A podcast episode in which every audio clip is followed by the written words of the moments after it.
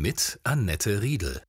Sie hören eine Wiederholung der Sendung Wortwechsel vom vergangenen Freitag. Ich begrüße Sie zu dieser Diskussion, die in Zusammenarbeit mit der Volkswagen Stiftung entstanden ist. Von Paleo bis Intervall. Ernährungsstudien richtig beurteilen. Das ist unser Thema. Wir wollen über gesunde Ernährung diskutieren mit diesen Gästen. Dem Ernährungs- und Lebensmittelwissenschaftler Andreas Hahn, Iris Lehmann vom Bundesforschungsinstitut für Ernährung und Lebensmittel, der Expertin für Patientenorientierung und Gesundheitsbildung Marie-Louise Dirks und Kiran Firmani, Geschäftsführerin der Deutschen Gesellschaft für Ernährung. Frau Firmani, bevor wir über Sinnhaftigkeit von Studien und über gesunde Ernährung und aktuelle Trends diskutieren, weil es darum noch ein bisschen mehr gehen wird in dieser Stunde, erklären Sie uns doch bitte kurz, was Intervallfasten überhaupt bedeutet. Intervallfasten bedeutet tage- oder stundenweisen Verzicht auf Nahrung. Das gibt ganz verschiedene Konzepte für das Intervallfasten. Es könnte zum Beispiel bedeuten, dass man 16 Stunden fastet und in den verbleibenden acht Stunden eines Tages eben in der üblichen Kostform Nahrung aufnimmt. Es kann bedeuten, dass man zwei Tage in der Woche maximal 500 Kalorien aufnimmt und ansonsten die übliche Kost ohne Einschränkungen und viele andere Formen, bei denen man Zeiten fastet. Was das bringen kann, kann, soll, muss, darf darüber, wie gesagt, gleich noch mehr. Andreas Hahn ist Professor am Institut für Lebensmittelwirtschaft und Humanernährung der Leibniz-Universität Hannover. Können Sie uns im Gegenzuge kurz sagen, was Paleo ist? Ja, wenn man die Paleo-Ernährung in einen äh, Satz fassen will, dann kann man ganz einfach sagen, ernährt euch wie in der Steinzeit, dann bleibt ihr gesund, fit und schlank.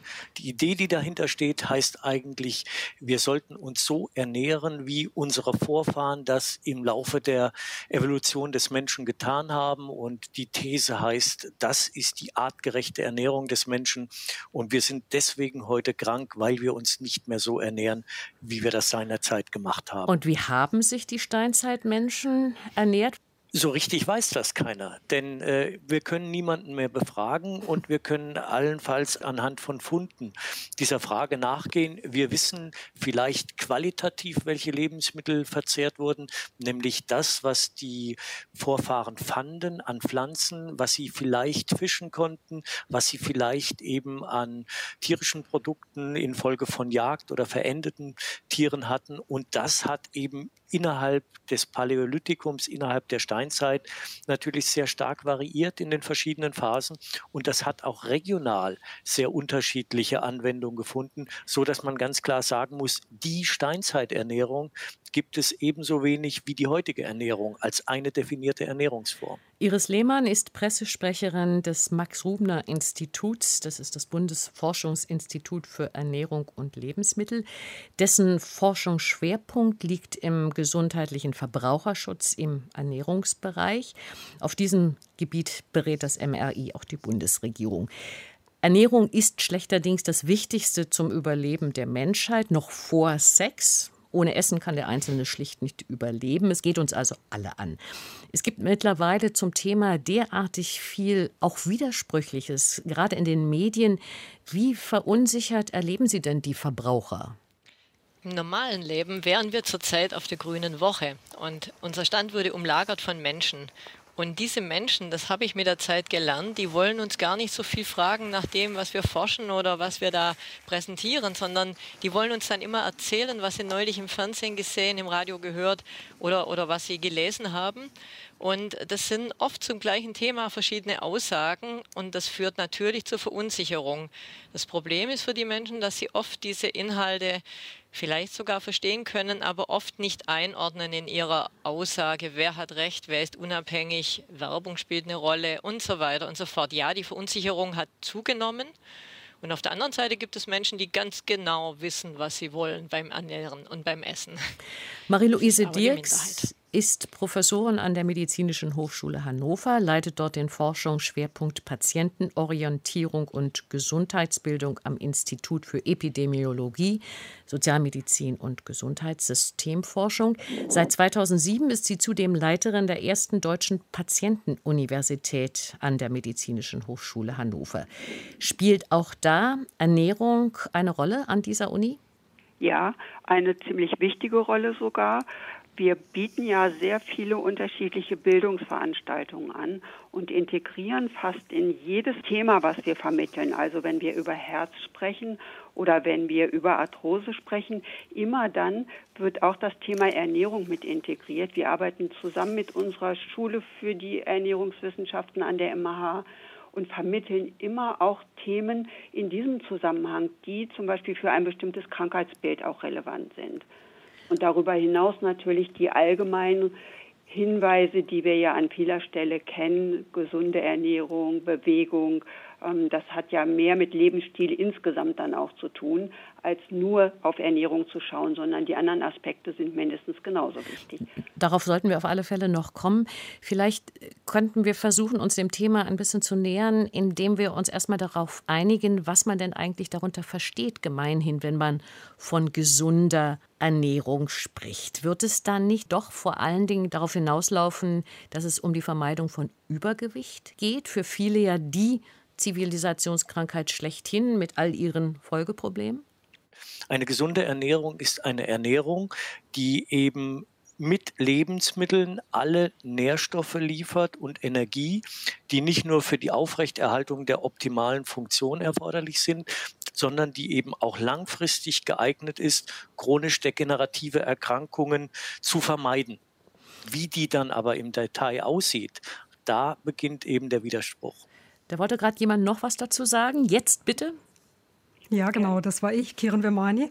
Ähm, ich wollte gerne darüber sprechen, dass die Deutsche Gesellschaft für Ernährung ja die Ernährungsempfehlungen für Deutschland herausgibt. Das geschieht auf zwei Ebenen. Zum einen auf der Nährstoffebene. Die werden über die sogenannten Referenzwerte für die Nährstoffzufuhr zusammen mit der österreichischen und der schweizerischen Gesellschaft für Ernährung erarbeitet und herausgegeben.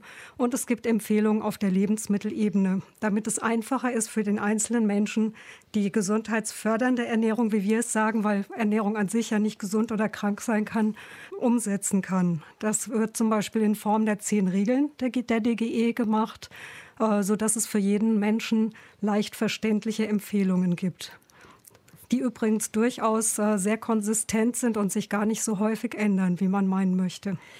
Vielleicht noch eine Ergänzung, dass es bei gesunder Ernährung ja auch darum geht, äh, die krankmachende Ernährung zu vermeiden. Dadurch, dass unser Institut sowohl zur Ernährung als auch zu Lebensmitteln forscht, ist es immer auch im Fokus, dass man die ganzen Substanzen, die in einem Lebensmittel sein können, durch Verarbeitung und so weiter vermeidet. Also auch die Lebensmittelsicherheit hängt natürlich mit der gesunden Ernährung zusammen. Jetzt hat Frau Fermani gerade davon gesprochen, dass sich die Hinweise zu einer gesunden Ernährung gar nicht so sehr verändern. Andererseits hat man als Verbraucher, Verbraucherin das Gefühl, dass sich andauernd ändert, was als gesund gilt.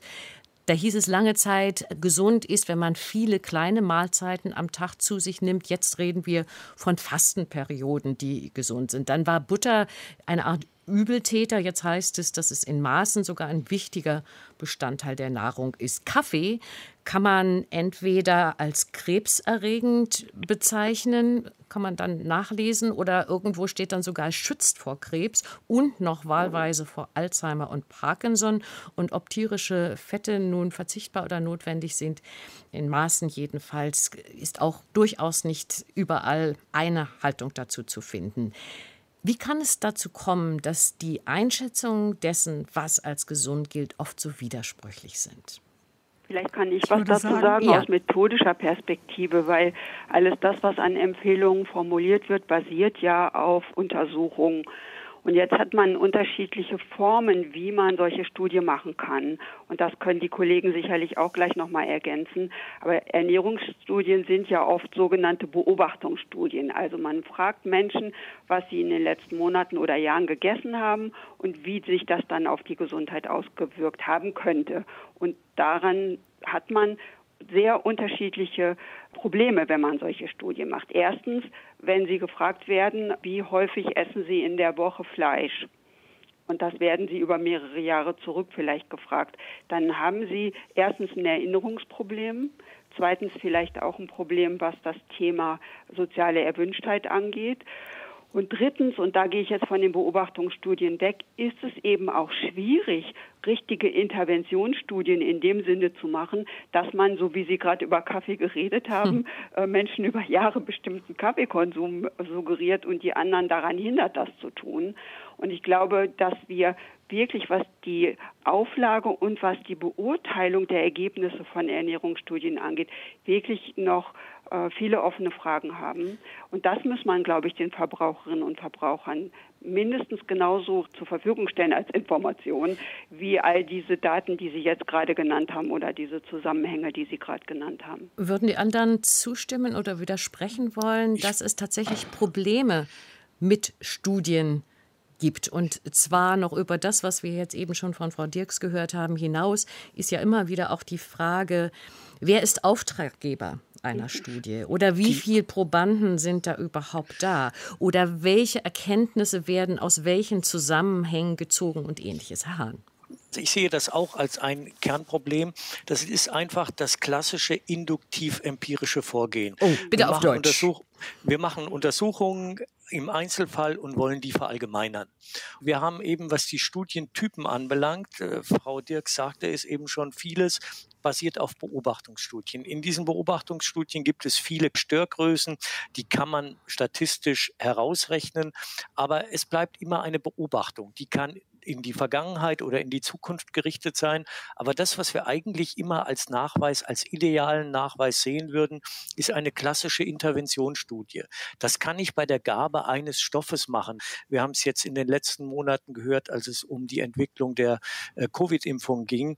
Da kann man das über begrenzte Zeiträume mit definierten Gruppen machen. Aber es ist sehr, sehr schwierig, das mit ganzen Bevölkerungsgruppen über Jahre oder Jahrzehnte durchzuführen. Solche Studien haben wir nicht. Die sind auch letztlich nicht machbar. Das heißt, wir bedienen uns eigentlich verschiedener Methoden, zu diesen Humanstudien kommen dann noch Studien im Reagenzglas, es kommen Tierstudien hinzu und man versucht, diese gesamten Ergebnisse so zu interpretieren, dass man eine Gesamtaussage bekommt.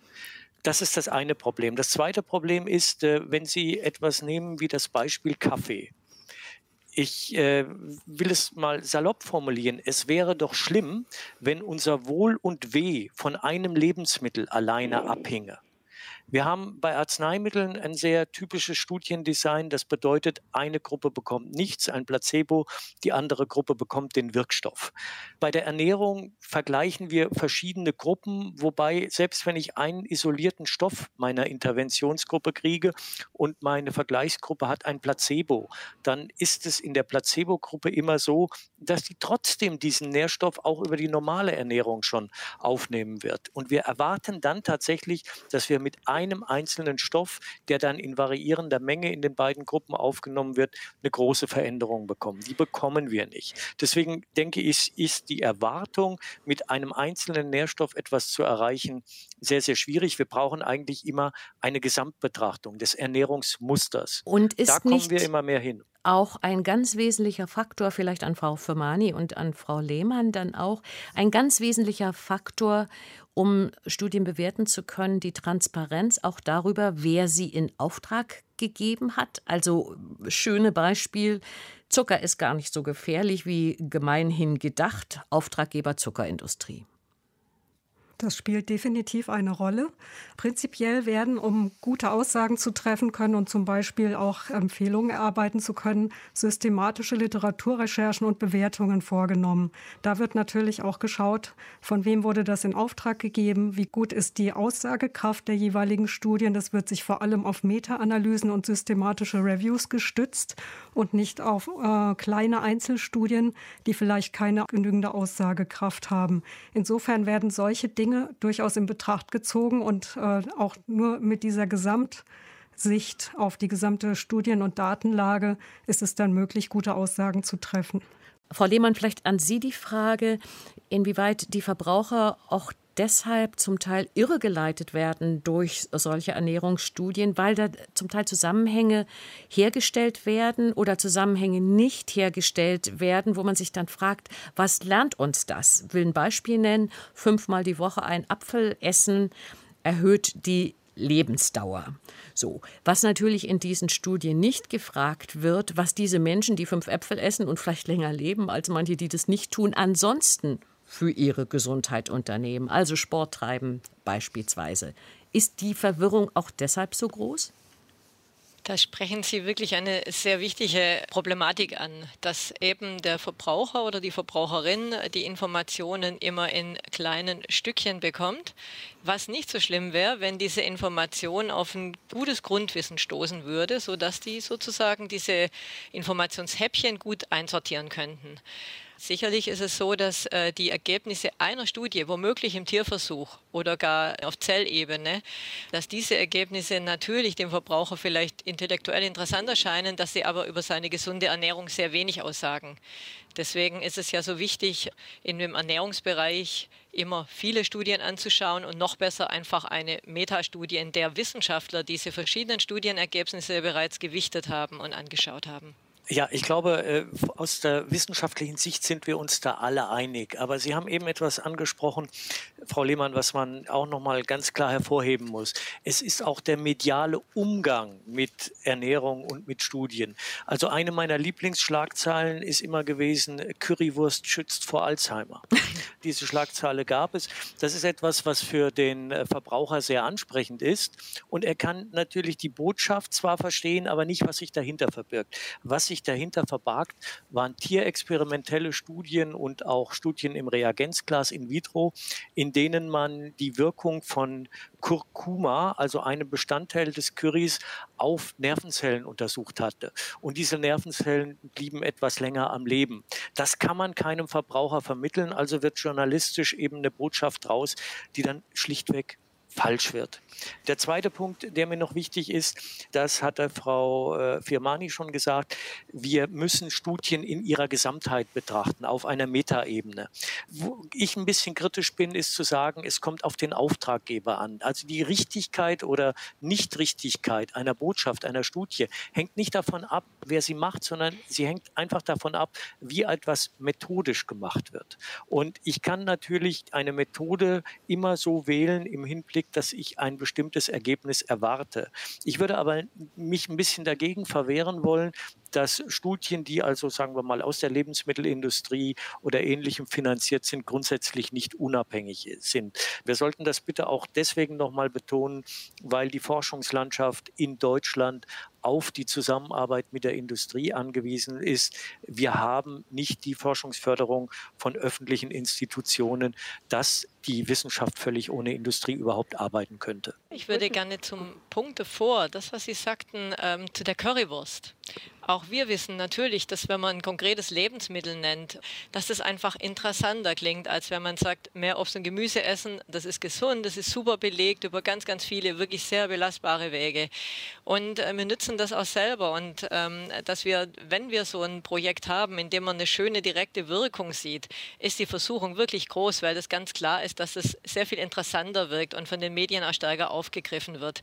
Da ist einfach das Spielerische in, im Menschen, dass er gerne was Interessantes, Spannendes möchte und die Realität, dass Ernährungswirkungen immer sehr langsam sind und dass man einfach sagen könnte, esst mehr Obst und Gemüse, dann habt ihr schon wahnsinnig viel getan. Das klingt einfach überhaupt nicht spannend. Da wollte ich einfach für die Medien reden, dass ich zum Teil durchaus nachvollziehen kann, wie die Dinge zustande kommen. Das heißt, Frau Fermani und Frau Dirks, würden Sie der Analyse zustimmen wollen von Frau Lehmann, dass die Rolle der Medien beim Ernährungsthema Thema eher eine fragwürdige ist, also dass sie eher irritieren, denn aufklären? Man darf ja nicht immer ganz so pauschal sprechen. Es gibt sicherlich reißerische Dinge und es gibt auch problematische Dinge und es gibt auf der anderen Seite schon auch durchaus seriöse Informationen. Und ich will jetzt hier keine Liste von guten äh, Seiten aufmachen, wo man was Gutes finden kann. Ich will eigentlich nur noch mal auf zwei Punkte raus. Der erste Punkt ist, Ernährung ist ja offensichtlich ein sehr, sehr, sehr wichtiges Thema. Also Menschen interessieren sich dafür, weil es gut schmeckt, weil es wichtig ist und weil es auch was Soziales hat, wenn man gemeinsam isst. Also Ernährung ist ein ganz, ganz wichtiger Bestandteil unseres Lebens und wir haben schon auch ein Interesse daran, gesund zu bleiben. Das sieht man auch in manchen Befragungen, dass fast 100 Prozent der Leute sagen, bei Ernährung ist mir auch wichtig, dass ich mich gesund ernähre. Und jetzt kommen die anderen Aspekte ins Spiel. Also wie ist die Umwelt gestaltet und was habe ich für Rahmen- und Randbedingungen, die gesunde Ernährung dann zum Teil ja auch konterkarieren. Und das Zweite, was ich nochmal zu Ihren Einwurf sagen wollte, diese Studien fünfmal am Tag einen Apfel essen und sie berücksichtigen nicht den Lebensstil. Die guten Studien machen das ja. Die gucken ja nicht nur, wenn sie auf diese Beobachtungsstudien auf Bevölkerungsebene gehen, die schauen ja, Ernährung an, aber die schauen auch die anderen Aspekte als Begleitfaktoren an und versuchen das alles mit rauszurechnen, dass am Ende eben doch auch so eine Botschaft da sein kann. Sonst würden wir ja nie auf die zehn Merkmale, die die DGE zusammengetragen hat, für gute Ernährung kommen, wenn man nicht in irgendeiner Weise dann doch Zusammenhänge erkennen kann. Ja. Würden Sie denn, Frau Fermani, das aufgreifend, was Frau Dirks sagt, dass man sich jetzt sehr viel mit Essen, mit gesunder Ernährung befasst, sagen, dass wir es vielleicht inzwischen mittlerweile manchmal zu viel machen. Also ich habe einen Begriff gefunden, den ich noch nicht kannte, Orthorexie. Das ist die Sucht, sich unter allen Umständen gesund ernähren zu wollen. Und das ganze Leben kreist nur mehr um den Gedanken, sich immer und jederzeit gesund ernähren zu wollen. Ist das nicht auch schon fast eine Form von Essstörung, wenn es das bei manchen Menschen so weit treibt? Ja, ich denke, das ist schon eine sehr extreme Form. Aber ich denke, bei den meisten Menschen ist einfach ein sehr großes Interesse am Thema Ernährung vorhanden, was eigentlich ja auch eine gute Sache ist. Und es ist ja auch verständlich, jeder setzt sich jeden Tag mit dem Thema Ernährung auseinander. Insofern kann ich schon nachvollziehen, dass das eine große Auswirkung hat. Und äh, ich möchte Frau Dirks unbedingt beipflichten, dass eine gewisse Schlagzeilenmentalität natürlich auch dazu beiträgt, dass so plakative Schlagzeilen herauskommen, die immer große Aufmerksamkeit haben. An sich, die Daten und Erkenntnisse sind nicht so spektakulär, aber durch das hohe Interesse haben natürlich diese Schlagzeilen auch ein großes Interesse bei den Verbrauchern. Und in dem Fall, wo man so plakative Schlagzeilen hört, ist es natürlich dann auch verwirrend. Inwieweit muss man auch davon ausgehen, dass so eine Art Ernährungsgurus, die es inzwischen ja wirklich gibt, die genau wissen wollen, was, wann, wie, wo unter allen Umständen die einzige Variante ist, wie man sich richtig ernähren kann, dass die verstärkt über soziale Medien auch zu dieser Verunsicherung oder diesem Fragezeichen, was ist denn nun gut und richtig beitragen? Ja, solche Ernährungsgurus haben wir eigentlich schon lange, die haben wir schon immer gehabt. Sie finden nur über die sozialen Medien natürlich viel größere Kreise, die sie ansprechen können. Und das, was diese Ernährungsgurus ja so interessant macht, wie auch sonst Gurus im religiösen oder ethischen Bereich, ist die Tatsache, dass sie einfache, klare Lösungen bieten. Da, wo die Wissenschaft scheinbar widersprüchlich ist, weil sie natürlich differenziert darstellen muss, das ist das Wesen der Wissenschaft, eben nicht abschließend etwas zu beurteilen, das wäre dogmatisch, sondern wir streiten darüber. Und dieser Streit ist, wenn er in die Öffentlichkeit gerät, natürlich etwas, was verwirrt. Und wenn dann ein Ernährungsguru kommt und sagt, ich habe hier die klare Leitlinie, vor allen Dingen sind die Dinge einfach und plausibel erklärt, dann spielt das sehr stark damit rein. Aber ich glaube, wir dürfen in der ganzen Diskussion auch einen anderen Aspekt nicht vergessen. Wir reden im Moment sehr stark naturwissenschaftlich orientiert. Frau Dirks hat es eben schon angesprochen. Ernährung hat ja natürlich noch ganz andere Komponenten.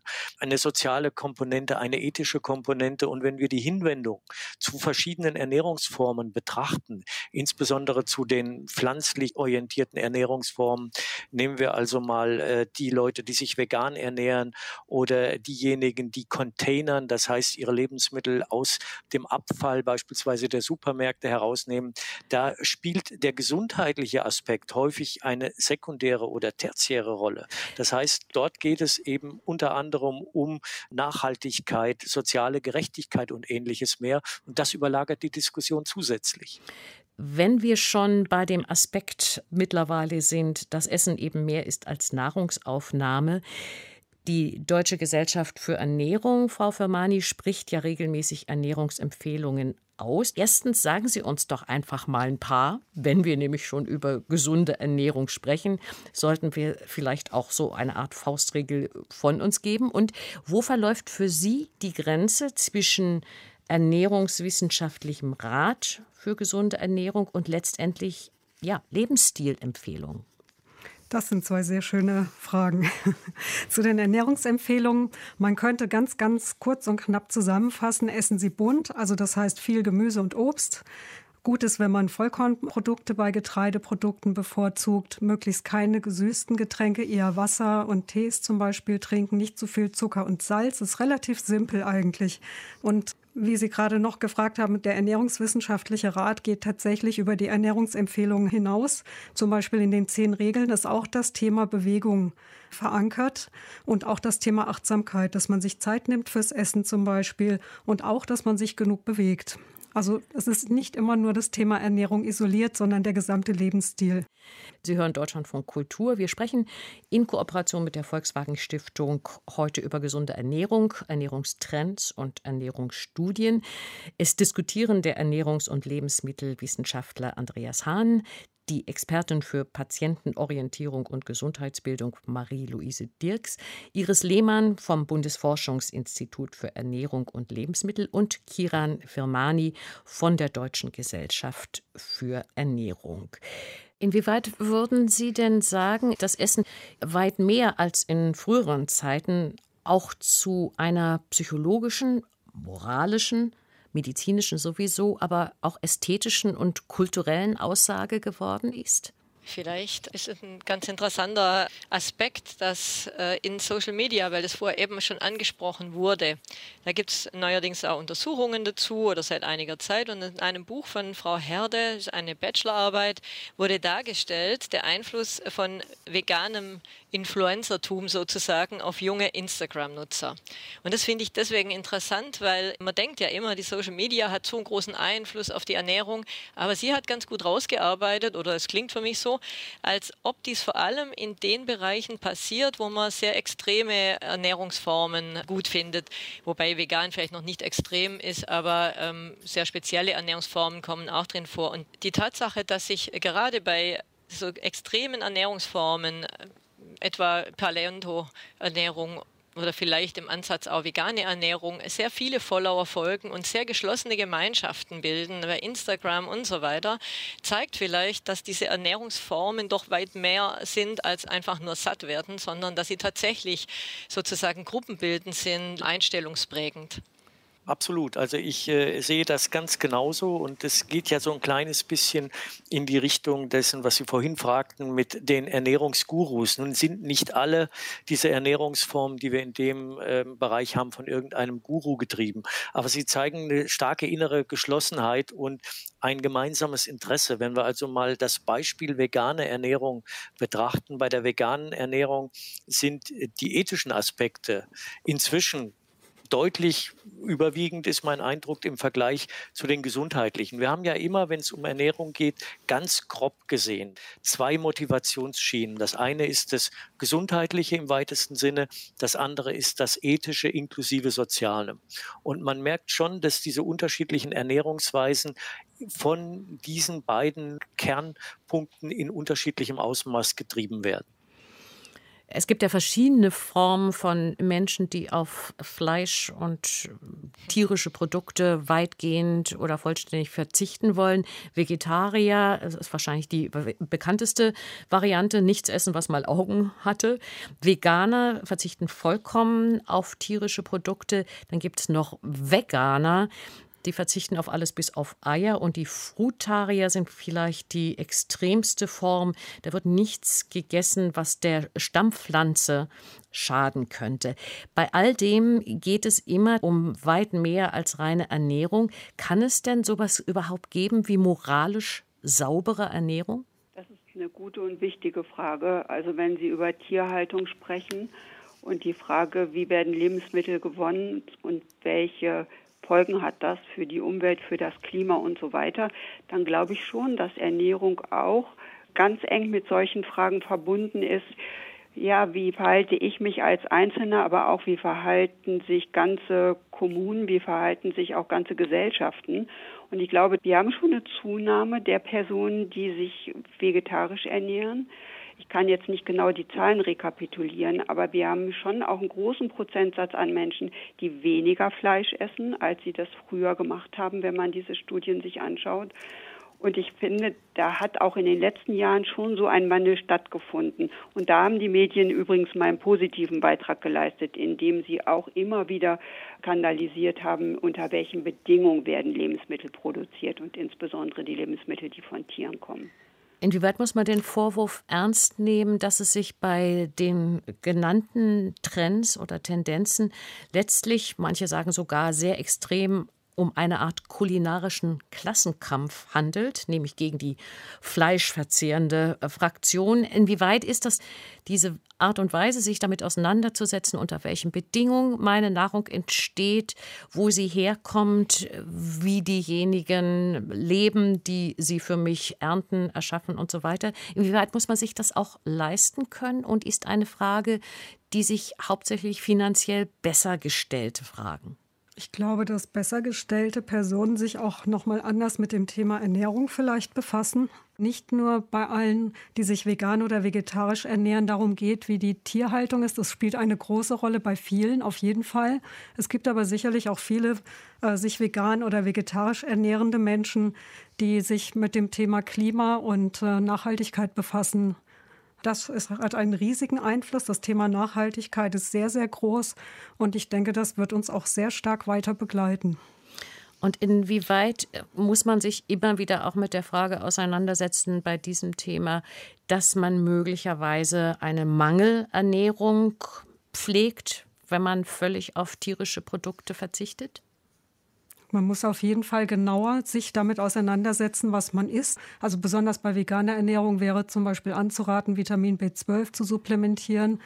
Es wurde jetzt im neuen DGE-Ernährungsbericht auch gerade eine Studie durchgeführt, wo die ähm, Studienteilnehmenden Kinder und Jugendliche waren, die sich entweder mit Mischkost vegan oder vegetarisch ernährt haben. Da hat man gesehen, dass die Nährstoffversorgung durchaus in Ordnung war ein bisschen kritisch bei allen Gruppen. Allerdings war Vitamin B2, Vitamin D, Jod und Calcium. Aber die Studie ist jetzt auch nicht so groß gewesen, dass sie repräsentativ für ganz Deutschland sein könnte. Aber so, man hat da zumindest erste Hinweise gesehen, dass die Nährstoffversorgung gar nicht so schlecht ist. Aber allen, die sich so ernähren möchten, ist auf jeden Fall anzuraten, sich intensiver damit zu befassen oder auch eine Ernährungsberatung in Anspruch zu nehmen. Wie sehen das die anderen in der Runde? Und zwar beide Aspekte. Zum einen sorgsamer Umgang mit diesen Ernährungstrends und zum anderen auch die Frage, man muss sie sich leisten können. Man muss sich mit jeder Ernährungsform beschäftigen, damit sie ausgewogen wird. Es ist ja nicht so, dass diejenigen, die sich auf einer Basis vieler Lebensmittel ernähren, automatisch ausgewogen ernähren. Es ist sicherlich richtig, wenn ich meine Lebensmittelauswahl einschränke, muss ich genauer hinsehen. Auf der anderen Seite, wir sehen heute, was wir vor 15, 20 Jahren ja immer noch in Frage gestellt haben, dass man auch mit einer veganen Ernährung sich ausgewogen ernähren kann. Mal das Thema Vitamin B12 an die Seite geschoben, das ist nicht zu lösen und das Thema Vitamin D ist auch problematisch, ist es aber auch in der Durchschnittsbevölkerung. Viele dieser Ernährungsformen, die sind in ihrer Begründung nicht immer nachvollziehbar. Aber das, was unterm Strich auf dem Teller bei rauskommt, das ist dann trotzdem etwas, wo man sagen kann, da kann man sich bedarfsdeckend ernähren. Also nur mal um ein ganz anderes Beispiel zu geben. Es gibt Ernährungstrend wie die Heische Trennkost oder die anthroposophische Ernährung, wo man in beiden Fällen sagen muss, das ist entweder naturwissenschaftlich nicht richtig bei der Heischen Trennkost oder es ist eher philosophisch motiviert bei der anthroposophischen Ernährungslehre und trotzdem sind das Ernährungsformen, die eben funktionieren. Und was man dabei bitte auch noch mal unbedingt hervorheben sollte, der Mensch ist sehr, sehr flexibel im Hinblick auf das, was er an Ernährung eben zu sich nehmen kann. Das sehen wir ja auch weltweit. Wir haben also Völker, bei denen der Anteil pflanzlicher Lebensmittel 70, 80 Prozent beträgt. Und wir haben auf der anderen Seite beispielsweise die Grönland-Inuit-Gruppen, bei denen der weit, weit überwiegende Teil aus Lebensmitteln tierischen Ursprungs versteht. Das heißt, wir haben eine hohe physiologische Flexibilität und wir haben, auch das sollte man mehr und mehr bedenken, eine hohe biochemische Individualität. Das heißt, wir können Ernährungsempfehlungen geben, die mögen auch in der Masse stimmen, das tun sie auch, absolut, aber es gibt im Einzelnen da doch immer eine Variation. Und was sagen Sie zu der Frage, dass wir da ein Phänomen haben, sich so intensiv mit Nahrungsaufnahme auseinanderzusetzen, das sich hauptsächlich unter sozial bzw. finanziell besser gestellten findet? Das vermag ich nicht wirklich zu beurteilen. Ich glaube aber schon, dass die Ernährung hier auch ein soziales Statussymbol in dem Sinne ist, äh, dass man sich über Ernährung definiert, dass das Zugehören zu einer bestimmten Gruppe, das Praktizieren einer bestimmten Ernährungsform ja auch etwas über die soziale Haltung aussagt. Und in dem Sinne spielt es eine Rolle und ich denke auch in dem Sinne, man muss es sich leisten können, man muss sich mit der Frage ähm, finanziell beschäftigen können und man muss eben auch bewusst die Ernährung als Ausdruckselement sehen für eigene Wertvorstellungen.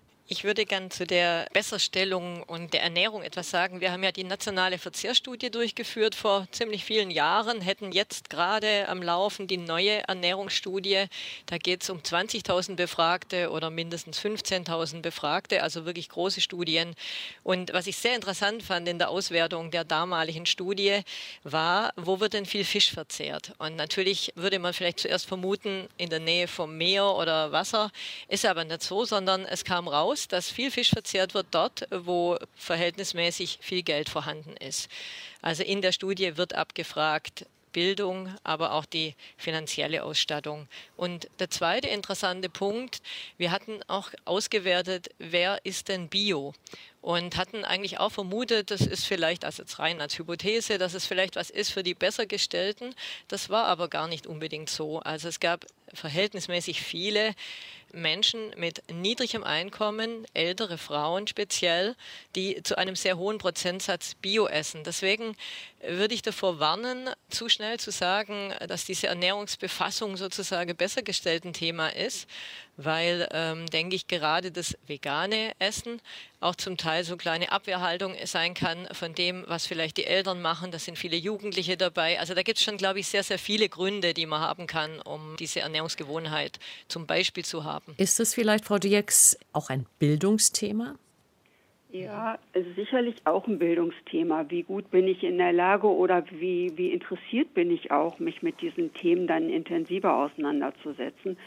Vielleicht reden wir später nochmal über das Thema Gesundheitskompetenz, die ja schon unterschiedlich verteilt ist in der Gesellschaft. Ich würde gerne nochmal einen zweiten Gedanken einbringen und damit würde ich gerne auf die Studie zu sprechen kommen, die hier den Ernährungsreport 2020 dargestellt hat. Und was mir aufgefallen ist, und ich glaube, das ist was, worüber wir in dem Zusammenhang Ihrer Frage nochmal nachdenken könnten. Man hat die Menschen gefragt, kochen Sie jetzt häufiger als zuvor selbst zubereitete Speisen? Ein Drittel der Befragten sagt das. Und auch ungefähr ein Drittel sagt, wir essen jetzt häufiger zusammen. Und damit will ich auf einen Punkt hinweisen, dass es nicht immer nur individuelles Verhalten ist, wie ich mich ernähre, wie ich esse, wie ich einkaufe, wo ich einkaufe, sondern es hat sicherlich auch ganz viel damit zu tun, wie ich leben muss in dieser Gesellschaft, wie ich arbeite, wie viel Zeit ich überhaupt habe, äh, mich zum Beispiel mit gesunder Ernährung zu befassen. Und da gibt es sicherlich nach wie vor eine große Diskrepanz zwischen Menschen, die eben besser gestellt sind und Menschen, die nicht so gut gestellt sind. Was wir essen, wann wir essen, wie viel wir essen, hängt auch immer von kulturellen Einflüssen ab, beziehungsweise eben auch von moralischen und religiösen Verhaltensregeln. Und da wird es dann interessant, wenn wir uns ans Intervallfasten einen Moment herantasten. Letztendlich ist dieser Ansatz Völlerei ohne Reue und anschließend Fasten ein ururalter Gedanke man muss einfach tatsächlich jetzt mal äh, berechtigt auch aus meiner Sicht in die Evolution schauen. Wir leben ja in einer Situation, die es über die Jahrmillionen der menschlichen Entwicklung nicht gegeben hat. Unsere Vorfahren waren eigentlich immer darauf angewiesen, das zu essen, was sie fanden. Der Ackerbau, Viehzucht sind erst etwa vor 10.000 Jahren gekommen. Das heißt, wir haben auch als Selektionsvorteil gehabt, dass wir Fett speichern können, dass wir das essen, was da ist, um davon zehren zu können. Und diese Situation hat sich ja nun innerhalb, sagen wir mal, von drei, vier Generationen so umgekehrt, dass man sagen kann, wir leben nun daran gemessen in einer für uns toxischen Umwelt. Es gibt immer und überall genügend zu essen und ein Großteil der Bevölkerung, kann man ja etwas flapsig sagen, vermeidet jede Bewegung, die nicht der Nahrungsaufnahme dient. Und jetzt kommen diese etwas neuen Trends, wie zum Beispiel das Intervallfasten. Ich glaube gar nicht, dass viele das so sehen, dass man sagt, wir haben hier jetzt die Phase, in der ich Völlerei betreiben kann, acht Stunden und dann esse ich 16 Stunden nicht, sondern es wird vielfach auch genutzt und es funktioniert für manche gut, für manche nicht, zu sagen, ich esse damit insgesamt weniger, auch natürlich noch begründet damit, dass ich längere Phasen habe der Nahrungskarenz, in denen das Hormon Insulin nicht ausgeschüttet wird. Wenn kein Insulin ausgeschüttet wird, baue ich auch kein Fett auf. Also es zeigt sich ja, dass das auch eine mögliche Ernährungsform ist. Und das passt eigentlich in das zu dem, was ich vorhin sagte. Wir haben eine hohe Flexibilität, mit unterschiedlichen Situationen umzugehen. Ja, es ist auch eine Möglichkeit, äh, mit dem Intervallfasten umzugehen. Viele versprechen sich davon auch eine Gewichtsabnahme, wobei langfristig diese Effekte nicht mehr vorhanden sind. Aber natürlich kann es bei Formen von Erkrankungen auch positive Effekte geben. Ansonsten gibt es ganz viele Weisen, sich zu ernähren. Keine, die falsch oder richtig ist. Äh, wie Herr Hahn das schon sagte, die Bandbreite ist einfach sehr groß. Der individuelle Bedarf jeder Person ist anders. Ein bisschen stolpern wir eben heutzutage darüber, dass wir aus der Steinzeit noch so gebaut sind, dass wir Fett speichern können, aber inzwischen Nahrung im Überfluss zur Verfügung haben. Darüber stolpern wir vielleicht, aber das Interessante ist doch nach wie vor, dass das Ernährungsverhalten sich auf die große Masse bezogen extrem langsam wandelt. Wir haben zum Beispiel neulich ausgewertet, äh, wie das Ernährungsverhalten auf der großen Linie, also bei ganz vielen Menschen ist. Und da ist es nach wie vor so, die essen morgens, Mittag, abends. Und es hat sich fast nichts verändert, außer dass die Energieaufnahme am Abend stärker ist. Also es gibt Menschen, die Intervallfasten machen, aber bei der Betrachtung dieser besonderen Ernährungsweisen ist, glaube ich, schon wichtig zu sehen, dass der aller, allergrößte Teil der Bevölkerung erstaunlich festhält an den üblichen Ernährungsgewohnheiten, dass es enorm wenig Veränderung gibt, auch in der Aufnahme der Hauptnährstoffe. Ich will das auch nochmal unbedingt unterstützen. Wir reden hier über Ernährungstrends und man hat häufig den Eindruck, das sind riesige Bewegungen, beispielsweise die vegane Ernährung. Wir haben in Deutschland etwa ein Prozent der Bevölkerung, eher etwas weniger, die sich vegan ernährt. Das sind 800 1000 Menschen. Mehr ist das nicht. Und wir sehen auch, dass viele dieser Ernährungsformen ja nicht konstant sind, sondern da ist eine hohe Varianz dabei. Da sind Leute, die ernähren sich eine gewisse Zeit in einer Ernährungsform und dann auch wieder nicht. Bei den Vegetariern sieht es etwas anders aus. Da haben wir inzwischen je nach Untersuchung fünf bis sieben Prozent der Bevölkerung, wobei das teilweise auch diejenigen mit einschließt, die man heute als Flexitarier häufig bezeichnet, die wenig selten Fleisch essen. Aber viele, viele andere Ernährungstrends, die spielen zahlenmäßig gar nicht die Rolle, die man ihnen beimisst, wenn man in die Medien schaut. Nur ist es ja so, dass so viele Trends vielleicht auch in den letzten Jahren oder Jahrzehnten entstanden sind, einfach dadurch, dass wir ein fast unbegrenztes Angebot an Nahrungsmitteln haben. Ich fand die Zahl enorm, die ich gelesen habe. 170.000 Nahrungsmittel finden sich in einem gut sortierten Supermarkt. Da ist es ja völlig klar, dass man nach Orientierung sucht. Der Verbraucher sucht die Verbraucherin nach Orientierung. Und da fällt dann das Stichwort, was vorhin schon aufkam, Gesundheitskompetenz helfen dabei Lebensmittelampeln, die Auskunft darüber geben sollen, was in welchen Lebensmitteln enthalten ist beispielsweise? Oder wie bekommt man dieses komplexe Angebot so runtergebrochen, dass der Einzelne oder die Einzelne damit umgehen kann? Über diese Ampeln haben wir ja viele, viele Jahre kontrovers diskutiert in Deutschland und auch in Europa, in anderen Ländern. Wir sind ja jetzt auf dem Weg, mit dem Nutri-Score so ein bisschen so eine Kennzeichnung zu haben um einfach nochmal deutlicher machen, dieses Lebensmittel enthält eben sehr viel Fett vielleicht oder sehr viel Zucker, was ja nicht bedeuten soll, dass die Menschen das nicht mehr konsumieren, sondern dass sie ein bisschen wacher werden dafür, welches Lebensmittel sie einkaufen und welches sie vielleicht liegen lassen. Und ich glaube schon, dass allein diese doch sehr bunte Kennzeichnung nochmal einen sehr viel deutlicheren Effekt hat als beispielsweise lediglich diese Tabellen, die Sie hinten kleingedruckt auf den Lebensmitteln finden können. Also ich bin, was diese Kennzeichnungen anbelangt, sehr, sehr skeptisch, muss ich gestehen. Äh, zum einen, wir haben auf Lebensmitteln heute eine solche Vielfalt von Informationen, dass sie den Verbraucher ohnehin überfordert. Insofern wäre es natürlich toll, wir könnten hier sehr einfach in einem Ampelsystem sagen, das ist gut, das ist weniger gut, das ist schlecht. Aus meiner Sicht gibt es mehrere Gründe, die dagegen sprechen. Der erste Grund ist, es gibt eigentlich keine wissenschaftliche Basis, ein einzelnes Lebensmittel als gut oder als schlecht zu klassifizieren. Ich darf auch Sahnetorte und Kartoffelchips essen, wenn ich andere gesunde Lebensmittel esse. Das ergibt sich immer aus dem Gesamtmuster der Ernährung.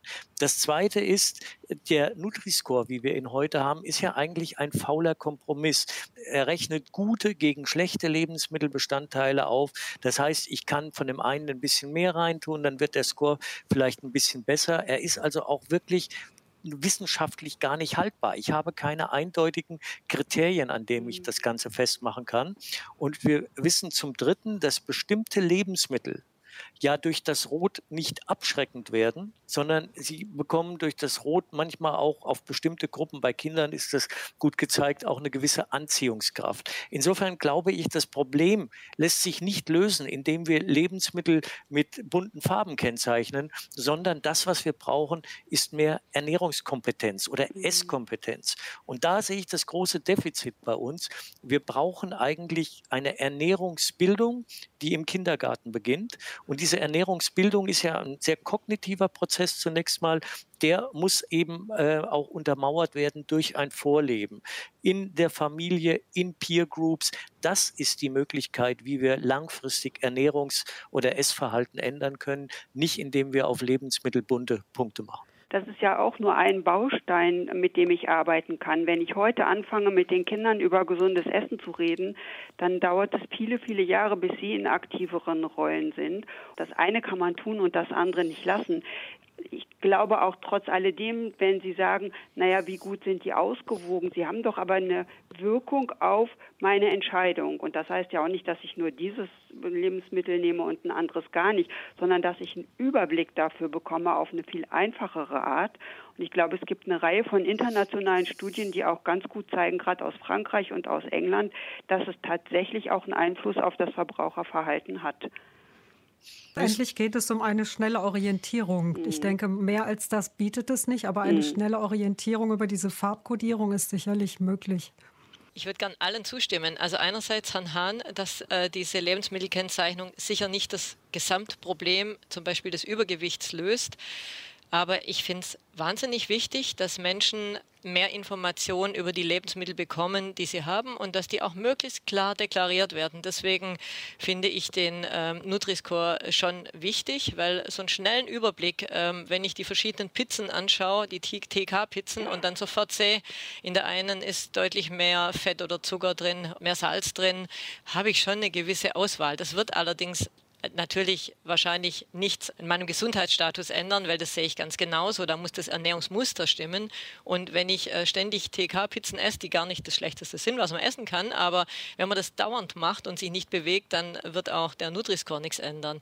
Aber ich finde es deswegen wichtig aus zwei Gründen. Erstens, weil sich jetzt viel mehr Menschen mit dem befassen, was drin ist. Also sie schauen viel eher mal drauf, wie viel Salz ist denn überhaupt in so einer Pizza drin oder in was völlig anderem, Gnocchi oder was auch immer. Das ist das eine. Und das andere ist, zeigen ja auch Studien, dass natürlich auch die Wirtschaft sich schon bewegt. Also wenn äh, sehr viele Lebensmittel einer Firma unter D gelistet wären, dann würde das sicherlich ein Impuls sein, bestimmte Dinge zu ändern.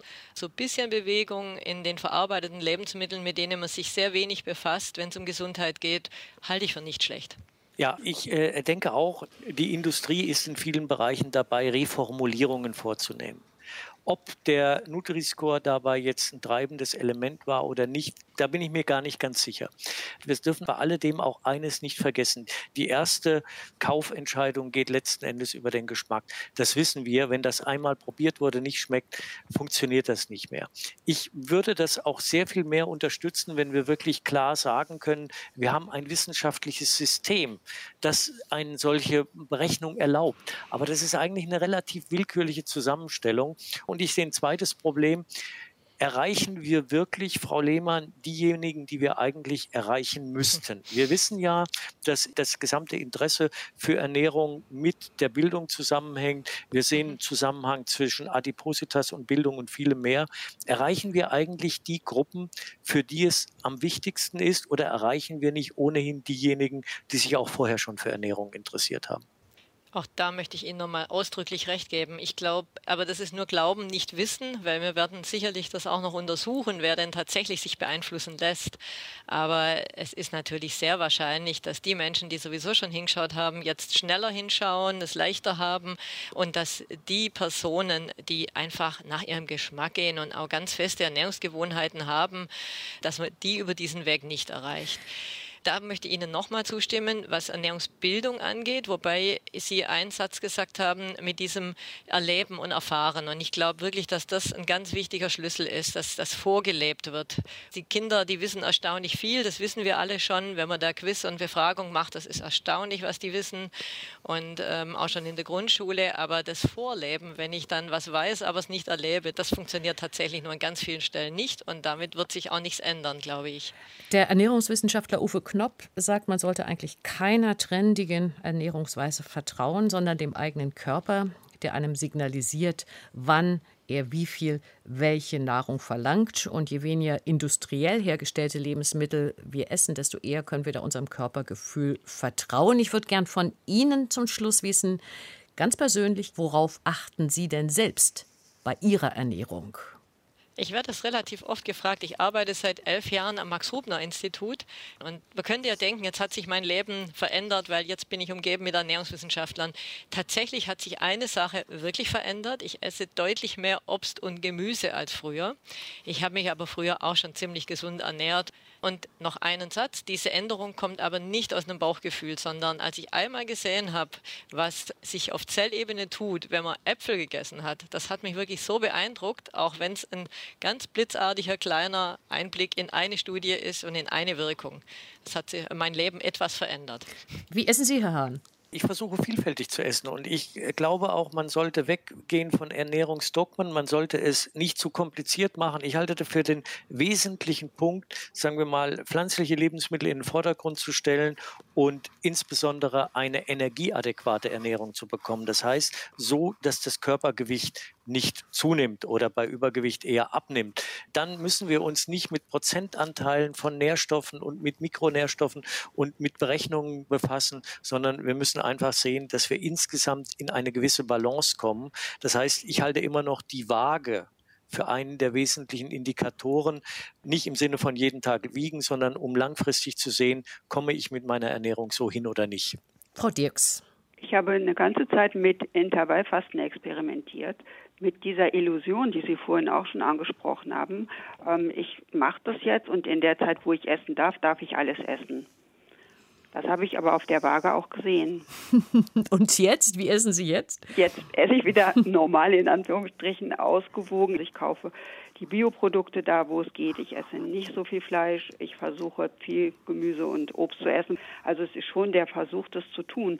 Und vielleicht bringe ich noch mal einmal unsere Patientenuni ins Spiel, was für mich so eindrucksvoll da war, als uns die Kollegen gezeigt haben auf der Basis von so Zuckerstückchen, wie viel Zucker ist zum Beispiel in bestimmten Fertigprodukten drin. Und als ich das verstanden hatte, habe ich die Fertigprodukte auch weggelassen. Und wie ernährt sich die Geschäftsführerin der Deutschen Gesellschaft für Ernährung, Frau Firmani? Eigentlich recht ähnlich wie Frau Dirks. Mir ist abwechslungsreich, wichtig, ausgewogen. Auch, dass ich genieße beim Essen. Nicht nur, dass es gesund ist und es ist auch überwiegend pflanzlich. Ich denke, wenn man sich mit den Themen beschäftigt, dann entwickelt sich das auch dahin, wobei ich schon als Kind gerne so gegessen habe, bevor ich studiert hatte. Damit sind wir am Ende dieser Diskussion entstanden in Kooperation zwischen Deutschlandfunk Kultur und der Volkswagen Stiftung über gesunde Ernährung, Ernährungstrends und Ernährungsstudien diskutierten der Ernährungs- und Lebensmittelwissenschaftler Andreas Hahn, der Expertin für Patientenorientierung und Gesundheitsbildung Bildung Marie-Louise Dirks, Iris Lehmann vom Bundesforschungsinstitut für Ernährung und Lebensmittel und Kiran Firmani von der Deutschen Gesellschaft für Ernährung. Ihnen allen vielen Dank.